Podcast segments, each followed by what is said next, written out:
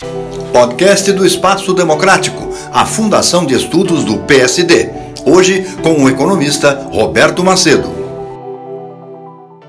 O Banco Central publicou um relatório sobre os resultados do PIX no seu terceiro aniversário.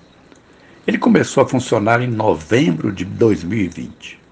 Vale a pena comemorar seus números. Outra razão sendo que no Brasil o espírito crítico é muito acentuado enquanto as avaliações favoráveis são escassas. A propósito, vale também registrar o sucesso governamental em resgatar mais de mil brasileiros do desconforto que enfrentavam pela guerra entre Israel e o Hamas.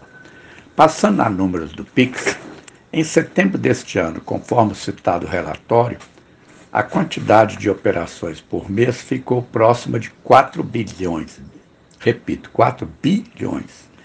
Quanto ao total de transações neste início, desde seu início, o presidente do Banco Central, conforme o jornal Valor de 21 de novembro de 23, disse que alcançou 66,1 bilhões, mobilizando 29,5 trilhões de reais. Vejam só, 29,5 trilhões de reais. Voltando ao citado relatório, a, a utilização do PIX no comércio e empresas passou de 10% do total nos seus primeiros meses para 41%, ou seja, de 10% para 41% do total no último mês de setembro, enquanto que em outubro a quantidade de usuários alcançou em números redondos 147 milhões de pessoas físicas e 14 milhões de pessoas jurídicas. Quanto às chaves PIX, chaves PIX cadastradas em 31 de outubro, seu número chegou a 675 milhões.